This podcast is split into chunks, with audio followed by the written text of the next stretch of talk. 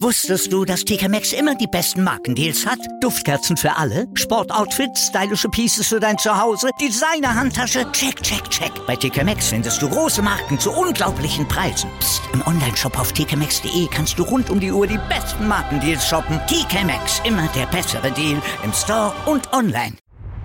90 Plus On Air, der Podcast rund um den internationalen Fußball auf meinsportpodcast.de. 90 Plus on Air, die Premier League Analyse hier auf meinsportpodcast.de mit Malte Asmus und natürlich mit unserem Experten von 90 Plus, Chris McCarthy. Hallo Chris.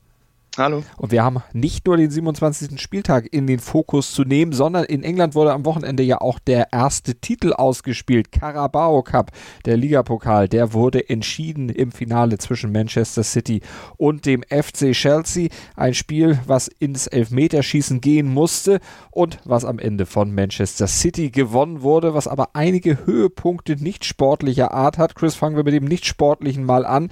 Diese Szene kurz vor Ende der Verlängerung, als der Chelsea-Coach Sarri seinen Keeper auswechseln wollte, als er Kepa Aris Sabalaga vom Feld nehmen wollte und der partout nicht runtergehen wollte.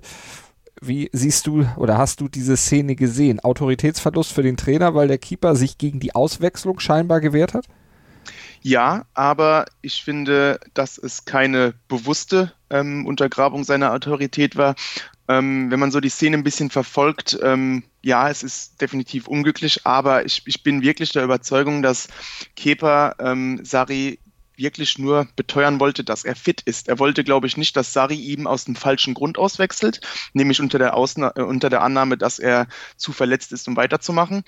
Ähm, ja, er bringt es natürlich falsch rüber. Ähm, er reagiert viel zu emotional dabei. Ähm, klar, er ist auch erst 24. Okay, manch, manch einer würde sagen, da sollte man schon ein bisschen diese Erfahrung haben, um damit besser umzugehen. Gar keine Frage.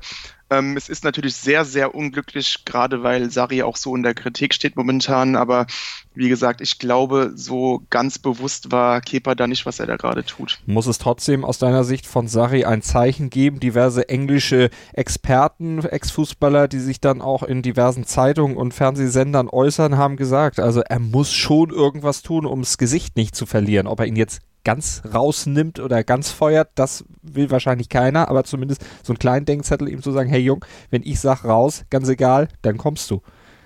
Das auf jeden Fall. Also das will ich gar nicht bestreiten. Ähm, meine Aussage gilt eher ähm, vielen äh, Aussagen auf Twitter beispielsweise, die fordern, dass, dass Kepa komplett aus der Mannschaft geschmissen wird, dass er mhm. wieder verkauft wird. Also das ist für mich viel zu übertrieben. Ähm, keine Frage. Kepa hat einen Fehler gemacht, das wird er auch selbst wissen. Und dementsprechend sollte er meines Erachtens auch wirklich für ein paar Spiele, ein Spiel, zwei Spiele, wer weiß, ähm, auf die Tribüne gesetzt werden. Als Denkzettel, vielleicht noch eine Geldstrafe dazu. Aber das sollte es meines Erachtens auch gewesen sein. Ähm, jeder, der der mal Fußball gespielt hat, weiß, dass es mit den Emotionen mal schnell überkochen kann, gerade in so einem Moment im Finale.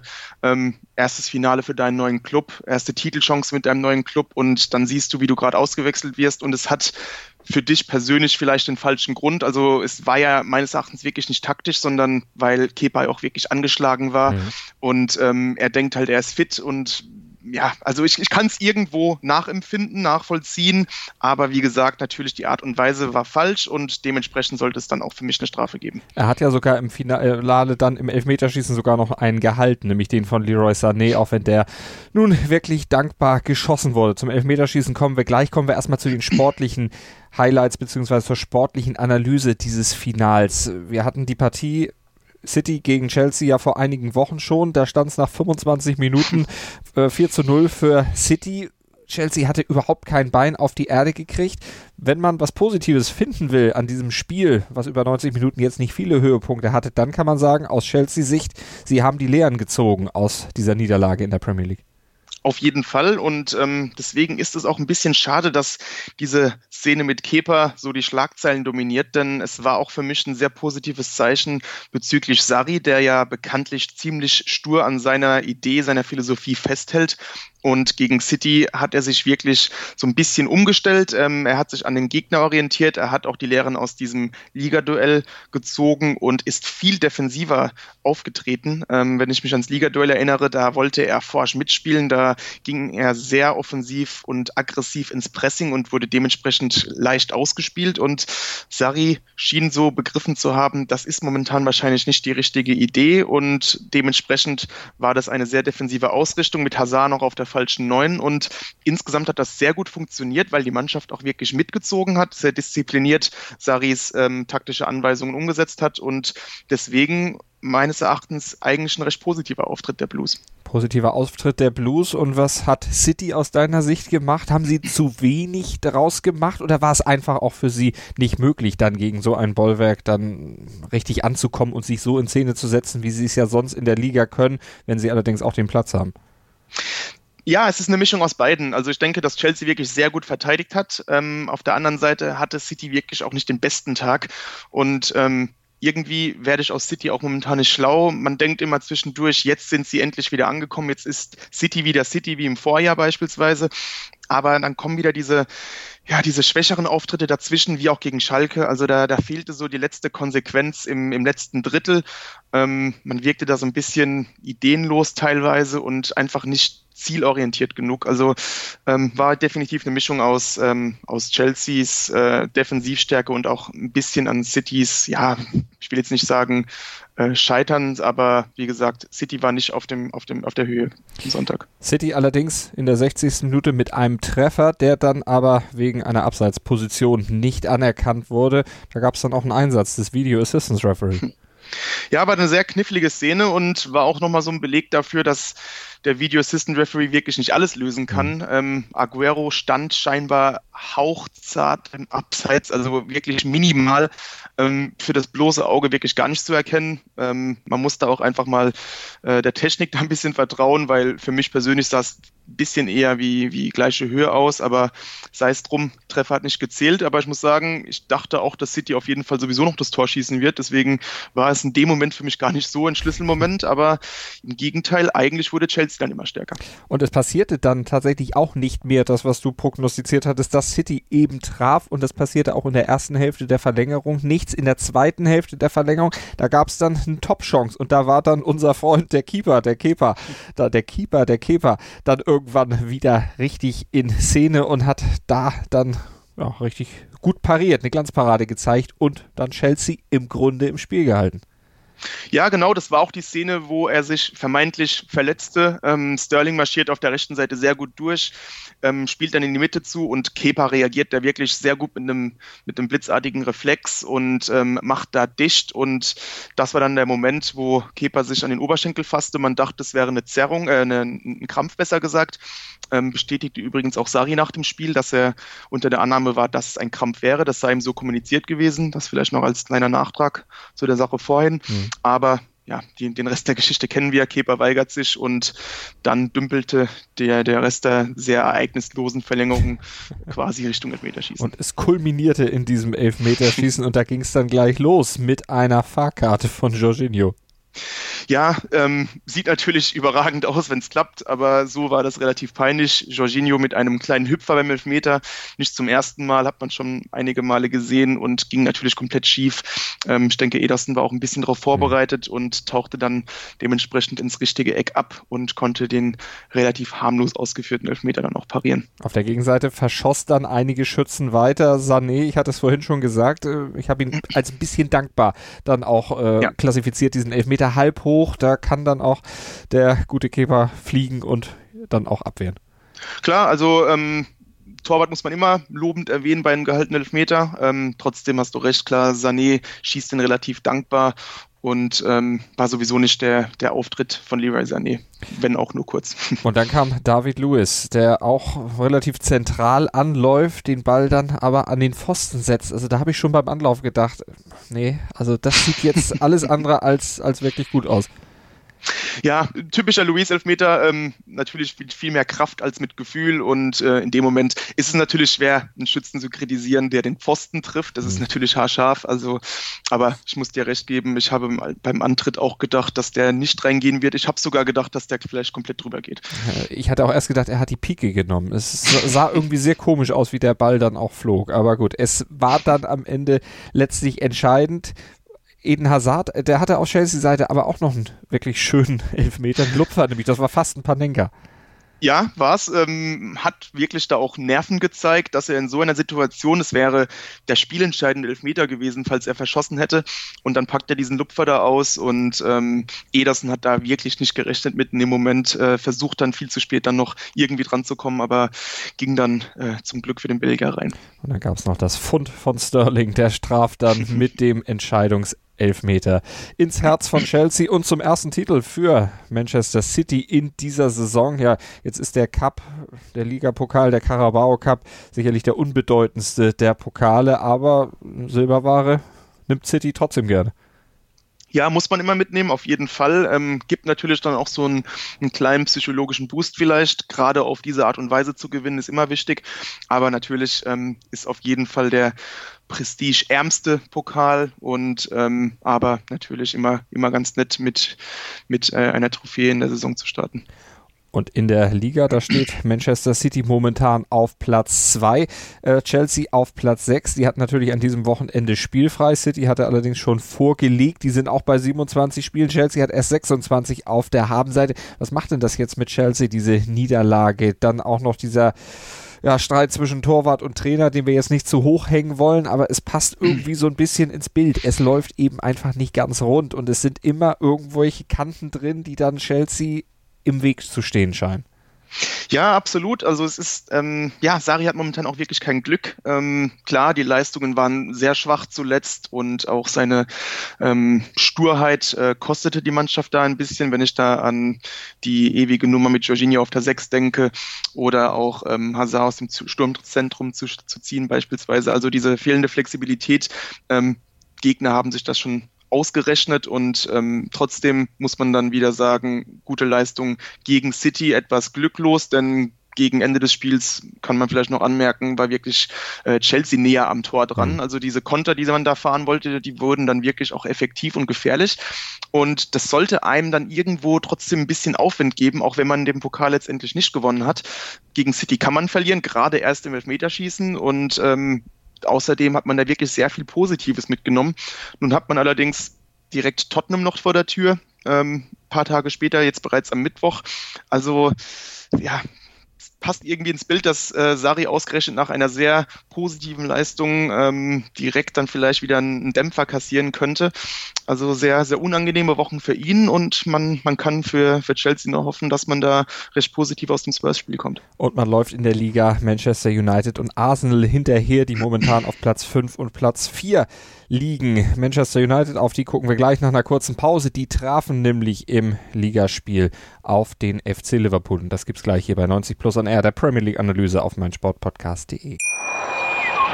Wusstest du, dass TK Maxx immer die besten Markendeals hat? Duftkerzen für alle, Sportoutfits, stylische Pieces für dein Zuhause, Designer-Handtasche, check, check, check. Bei TK Maxx findest du große Marken zu unglaublichen Preisen. Psst. im Onlineshop auf tkmaxx.de kannst du rund um die Uhr die besten Markendeals shoppen. TK Maxx, immer der bessere Deal im Store und online.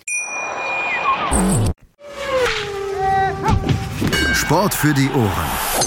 In deinem Podcatcher und auf mein Sportpodcast.de. Sportplatz mit Malta Asmus und Andreas Thies. Täglich neue Podcasts aus der Welt des Sports. Von Airhockey bis Zehnkampf. Berichterstattungen, Interviews und Fakten. Sportplatz auf mein Sportpodcast.de. 90 Plus on Air, die Premier League Analyse mit Chris McCarthy und Malte Asmus hier auf meinsportpodcast.de. Und nach dem Carabao Cup kommen wir zum Meisterschaftsrennen, wo der FC Liverpool wieder die Führung übernommen hat mit 66 Punkten. Auf Platz 1 liegt ein Punkt vor Manchester City. Aber Liverpool am Wochenende am Sonntag 0 zu 0 gespielt bei Manchester United. Jetzt kann man dieses Ergebnis erstmal natürlich als durchaus Erfolg verbuchen. Man hat gegen United, wo es ja immer schwierig ist, ist zu spielen, einen Punkt geholt. Aber wenn man sich, Chris, die Gesamtsituation bei Liverpool mal vor Augen führt, so in den letzten Wochen, auch dieses Spiel aus der Champions League von Bayern oder gegen Bayern München sich nochmal vor Augen führt, dann fällt doch schon auf, dass bei Liverpool momentan diese Selbstverständlichkeit, die man über weite Strecken im ersten Teil der Saison hatte, einfach nicht mehr da ist, dass so Abläufe nicht mehr ganz funktionieren, dass manches aber auch ein bisschen blutleer und kraftlos wirkt. Ja, ähm, auf jeden Fall. Die, gerade die Offensive wirkt momentan so ein bisschen zahnlos. Ähm, gegen Leicester und West Ham hat man sich schon schwer äh, Chancen zu erspielen. Ähm, dann gegen die Bayern, da gab es zwar die ein oder andere, aber man war einfach nicht effizient genug. Und jetzt gegen Man United ähm, das Gleiche. Und da hat man jetzt auch wieder erkannt in den letzten Wochen, dass Liverpool einfach so unglaublich abhängig von dieser offensiven Dreierreihe ist. Und wenn diese Dreierreihe nicht den besten Tag hat, dann hat man A, nicht ähm, genügend äh, Ersatz auf der Bank, auch wenn Shakiri da das ein oder andere Mal ganz gute Ansätze zeigte. Und äh, viel wichtiger noch B, dass das Mittelfeld irgendwie nicht wirklich in der Lage ist, Torgefahr auszustrahlen. Und ich glaube, es gab auch erst äh, fünf, sechs Mittelfeldtore in dieser Saison für die Reds und ähm, da fehlt so ein bisschen an Kreativität und Durchschlagskraft und ja, United, muss man auch sagen, kommen wir gleich drauf, hat das natürlich auch gut gespielt, aber ja. Liverpool muss sich so ein bisschen Sorgen um die Offensive machen. Ja, dann erzähl doch mal, was war aus deiner Sicht gut von Manchester United? Wie haben sie es äh, letztlich gut hingekriegt, trotz vieler Nackenschläge im Spiel? Denn drei Verletzungen innerhalb der ersten 45 Minuten auf Seiten von United.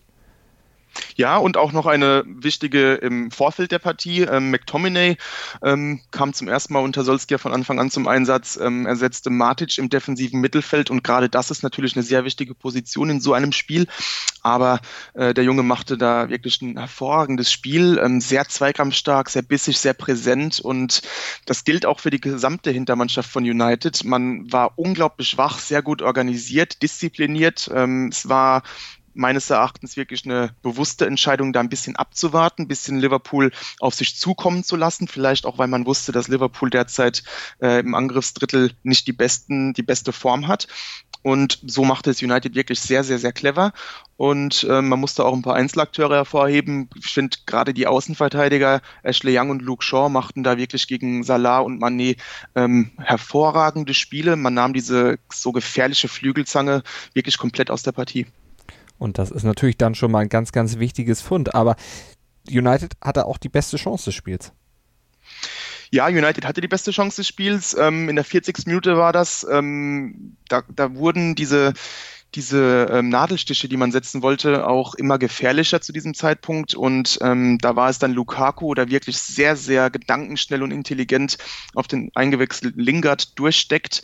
Und ähm, wenn alles und dann nur eine Zehntelsekunde länger braucht beim Herauskommen, dann steht es da wahrscheinlich wirklich 1 zu 0, aber sehr gut reagiert vom Brasilianer, der Lingard da quasi ähm, den Ball vom Fuß wegspitzelt, beziehungsweise ihm, ihm vor, dem, vor der Nase wegnimmt und ähm, somit kein Tor und noch bitterer für United.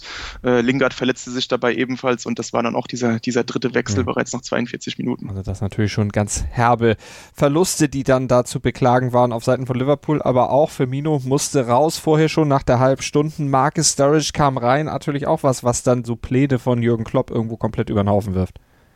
Ja, das auch, ähm, keine Frage. Firmino ist sowieso ein sehr, immer noch meines Erachtens unterschätzter Spieler ja. bei Liverpool. Nicht nur, weil er sehr viel arbeitet, auch weil er so ein bisschen manchmal diese, diese kreative Rolle einnimmt und da sehr gedankenschnell auf seine Nebenmänner auflegen kann und ohne ihn herrschte da zunehmend, zunehmend ähm, so ein bisschen Einfallslosigkeit im Sturm und ich hätte mir vielleicht sogar Shakiri in diesem Moment gewünscht, gerade weil es da vorne so ein bisschen haperte. Vielleicht wäre er da ein bisschen direkter gewesen, ähm, ein bisschen hängender mit, mit seiner Dynamik und seinem Einfallsreichtum, aber äh, Klopp ähm, entschied sich dafür Sturridge und der ist ja dann eher ein Vollstrecker und ja, so, so tat sich Liverpool wirklich sehr schwer, da im vorderen Drittel Chancen zu erspielen. Und so setzte sich das im Prinzip auch in der zweiten Hälfte fort.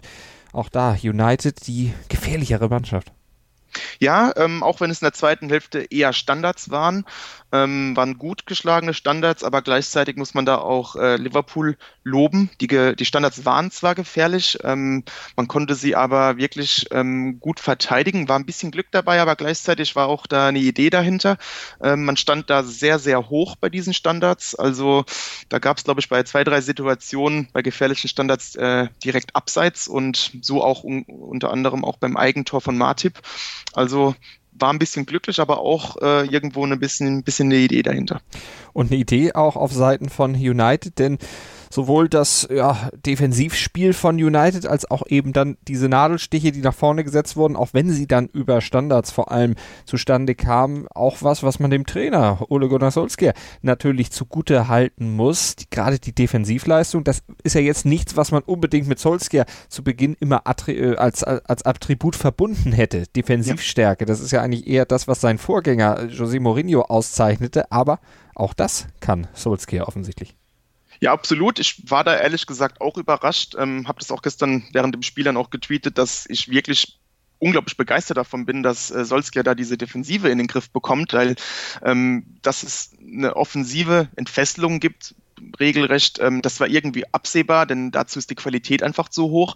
Aber dass dann auch diese Defensive, die für Mourinho ähm, individuell zu schlecht besetzt war, auf einmal solche überzeugende Leistungen bieten kann, ähm, das hat mich dann wirklich schon sehr überrascht. Ähm, insbesondere ein Lindelöf, der schon ein bisschen so als Fehleinkauf ähm, abgetan wurde unter Mourinho, der spielt momentan sehr stark auf mit sehr viel Selbstbewusstsein und insgesamt hat das einfach alles auch momentan Hand und Fuß, was United da macht. Wem nützt denn dieses dieses 0 zu 0 mehr?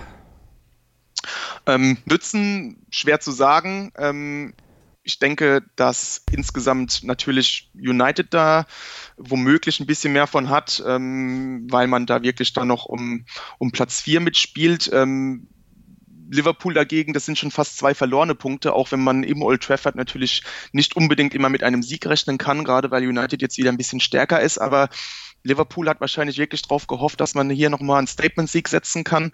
Ähm, aber dann nur einen Punkt ist wahrscheinlich schon ein bisschen enttäuschend. Aber insgesamt vom, vom Spielverlauf her glaube ich, dass fast Liverpool damit ein bisschen besser leben kann. Denn meines Erachtens war United wirklich näher am Sieg dran. Zumal es dann auch wieder, wenn das so ist, wie du sagst, wieder ein Punkt ist, den Liverpool wahrscheinlich in den Jahren zuvor nicht geholt hätte ja. und jetzt eben holt. Aber was bedeutet das aus deiner Sicht auch mit Blick auf das Meisterschaftsrennen? Klar, sie sind im Moment Moment noch vorne, aber diese Tendenz, die wir ja am Anfang unserer Analyse da auch aufgezeigt haben, dass es eben alles nicht mehr so ganz cremig läuft, ist das was, was du jetzt auch für die nächsten Wochen noch befürchtest oder glaubst du, dass da vielleicht so der Turnaround dann auch wieder geschafft wird? Ja, ist ganz schwer jetzt. Ähm, ist eine wirklich interessante Phase momentan. Ähm, sagen wir es mal so, wenn Liverpool aus dieser englischen Woche als Tabellenführer herausgeht, dann war das für mich eine sehr erfolgreiche englische Woche, denn Liverpool hat natürlich auch ein sehr schweres Programm dieser Tage. Ähm, jetzt erst United, dann unter der Woche zu Hause gegen Watford, die in dieser Saison ja wirklich auch ziemlich gut drauf sind. Und dann am Sonntag auch noch ähm, das Derby bei Everton. Everton hat noch eine Rechnung offen nach dem unglücklichen, nach der unglücklichen Niederlage im Hinspiel. Und ähm, das sind sehr schwere Spiele. United, äh, Entschuldigung, City dagegen ähm, spielt zu Hause gegen West Ham, dann bei Bournemouth. Das ist ein Tick leichter. Mhm. Und ja, wie gesagt, wenn, wenn Liverpool dann immer noch Erster ist, dann kann man damit zufrieden sein. Aber dann muss man auch wirklich zusehen, dass man da in der Offensive nochmal einen Zahn zulegen kann, denn City lauert wirklich da sind wir gespannt, wie es in den nächsten Wochen ausgeht. Die beiden Gegner, die du eben schon angesprochen hast, da können wir die Ergebnisse schon mal liefern. Watford gewinnt 5 zu 1 in Cardiff und West Ham schlägt Fulham mit 3 zu 1. Und jetzt gucken wir auf unsere 90 Plus Awards und da gibt es gleich für die nächste Partie, für die Partie Burnley gegen Tottenham, nämlich schon mal einen Award, nämlich an den Trainer, an Sean Dyche. Ruder rumgerissen Award, denn Burnley gewinnt mit 2 zu 1 gegen Tottenham und das ist natürlich was, was wichtig ist im Abstiegskampf. Absolut und auch, dass der Abstiegskampf jetzt schon so ein bisschen in Vergessenheit mhm. geraten ist. Ähm, denn das Beeindruckende an dem Sieg gegen Tottenham ist, dass Burnley damit die zweitlängste ungeschlagene Serie der Premier League hat momentan. Neun Spiele ohne Niederlage. Letzte Niederlage war am 26. Dezember. Damals war man wirklich noch tief im Abstiegskampf. Mittlerweile durch diese Serie hat man sich da befreit. Mittlerweile auf Platz 12.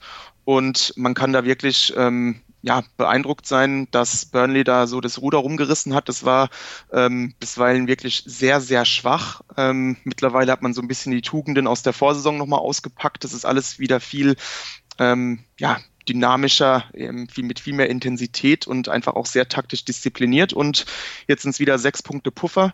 Und ähm, da kann Deich und Burnley sehr zufrieden mit sein, auf jeden Fall.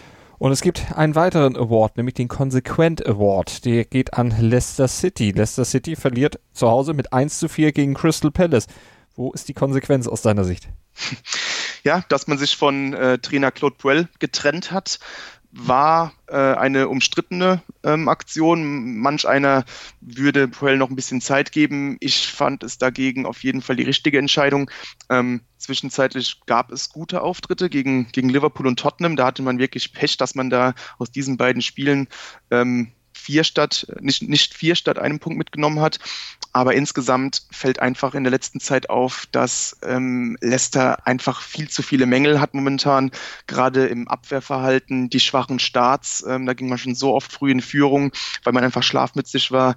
Ähm, es fehlt ein bisschen an taktischer Disziplin und dann hat Puel mit seinem, mit seinem Spielstil so ein bisschen diese Stärke Leicesters geraubt der letzten Jahre, diese Intensität und diese Dynamik und so fällt dann auch einfach auf, dass ähm, Leicester in diesem Jahr 2019 erst einen Sieg einfahren konnte. Und da man da wirklich überhaupt keine Fortschritte gesehen hat und das lässt sich die Vereinsführung von Leicester bekanntlich nicht sehr lange gefallen, hat man hier die Reißleine gezogen und für mich war das einfach nur richtig und konsequent, denn ja. ein Fortschritt war einfach nicht zu erkennen und äh, so musste Puel jetzt äh, seinen Platz räumen. Wie sieht es denn da jetzt mit der Nachfolge aus? Wer wird äh, dieses äh, Werk von Puel hoffentlich in anderer Konsequenz aus Leicester Sicht dann weiterführen? Ähm, die, die Favor den Favorit, äh, der ist momentan ähm, Brandon Rogers, ehemaliger Liverpool-Trainer, ja. aktuell bei Celtic. Ähm, an ihm war man anscheinend schon vor ein paar Wochen interessiert. Also da soll es schon Gespräche gegeben haben vor dieser Entscheidung, aber Rogers signalisierte, dass er bei Celtic bleiben wird, bis zum Saisonende zumindest. Dann müsste Leicester noch ein bisschen in die Tasche greifen, um ihn zu holen. Ich glaube, von sieben Millionen Ablöse ist da ähm, das Gespräch und ähm, ja, wäre auf jeden Fall meines Erachtens eine sehr, sehr gute Lösung. Rogers ist ein sehr guter Trainer und Leicester hat für mich auch sehr viel zu bieten. Gute Infrastruktur, ähm, gute Jugendabteilung, interessanter Kader mit, mit jungen Leistungsträgern mittlerweile. Also da lässt sich auf jeden Fall etwas mit anfangen. Und ich denke, bis dahin wird es bei Leicester wahrscheinlich eine Übergangslösung geben. Und wo wir schon bei Trainern sind, da gucken wir dann auch auf den Gegner des Ge äh, Trainer des Gegners, nämlich den von Crystal Palace, Roy Hodgson. Den Opa der Liga und diesen Award kriegt er auch in aller Ehre. 71 Jahre, 191 Tage am Wochenende. Ja, der älteste Trainer in der Geschichte der Premier League. Also eine sehr nette Auszeichnung für ihn und ähm, er konnte auch mit diesem 4 zu 1 Sieg über Leicester nochmal unter Beweis stellen, dass er es da immer noch drauf hat, auch nach 43 Jahren als Trainer und insgesamt 20 Trainerstationen. Ähm, ist auch nett mit anzusehen, dass Crystal Palace so endlich mal wieder ein bisschen besser drauf ist. Äh, kam sehr schwer in die Saison. Jetzt wieder vier Spiele ungeschlagen. Und das ist natürlich auch ein Verdienst des Opas der Liga. 30 Punkte und damit aktuell auf Platz 13 von Abstiegssorgen erstmal frei, aber vielleicht noch nicht ganz entledigt. Die Abstiegszone, die fängt sechs Plätze darunter an bei Southampton. Und wir gucken noch auf weitere äh, Ergebnisse vom Wochenende. Bournemouth Wolverhampton 1 zu 1, Newcastle gegen Huddersfield 2 zu 0 und Arsenal schlägt Southampton mit 2 zu 0. Southampton 24 Punkte, 18. Platz. Fulham 17 Punkte, 19. Platz. Huddersfield 11 Punkte, 20. Platz. So sieht es aktuell in der Premier League aus. Und die Premier League, die geht ja schon in dieser Woche dann auch gleich weiter. Am Dienstag geht es dann schon mit dem nächsten Spieltag weiter. Also englische Woche in England und da sind dann alle wieder im Einsatz. Am Mittwoch dann auch Liverpool gegen Watford und Manchester City gegen West Ham. Chris hatte es vorhin schon gesagt und auch darüber werden wir euch natürlich auf dem Laufenden halten. Am Donnerstag dann die nächste Premier League Analyse hier bei uns auf meinsportpodcast.de in Zusammenarbeit mit 90 Plus bei 90 Plus on Air. Chris, vielen Dank. Danke auch. 90 Plus on Air, der Podcast rund um den internationalen Fußball auf meinsportpodcast.de. Hallo, hier ist Benny Hövedes. Ja, liebe Hörer, mein Name ist Birgit Fischer. Ich habe schon ganz viele Medaillen gewonnen im Kanu-Rennsport, im Kajakpaddeln. Hallo, ich bin Arthur Abraham, bin Boxfeldmeister. Die Profis am Mikrofon. Immer und überall. Auf meinsportpodcast.de. Wie viele Kaffees waren es heute schon? Kaffee spielt im Leben vieler eine sehr große Rolle. Und das nicht nur zu Hause oder im Café, sondern auch am Arbeitsplatz. Dafür gibt es Lavazza Professional. Kaffee am Arbeitsplatz, der genauso lecker schmeckt wie in eurem Lieblingscafé. Die perfekte Kaffeelösung für jede Art von Unternehmen. Klein, mittel, groß. Ihr habt auf jeden Fall einen Kaffee, der schmeckt. Die richtige Motivation für eure Arbeitstage. Alle Infos zu Lavazza Professional findet ihr auf lavazzapro.de mit allen Kaffeelösungen für euer Büro.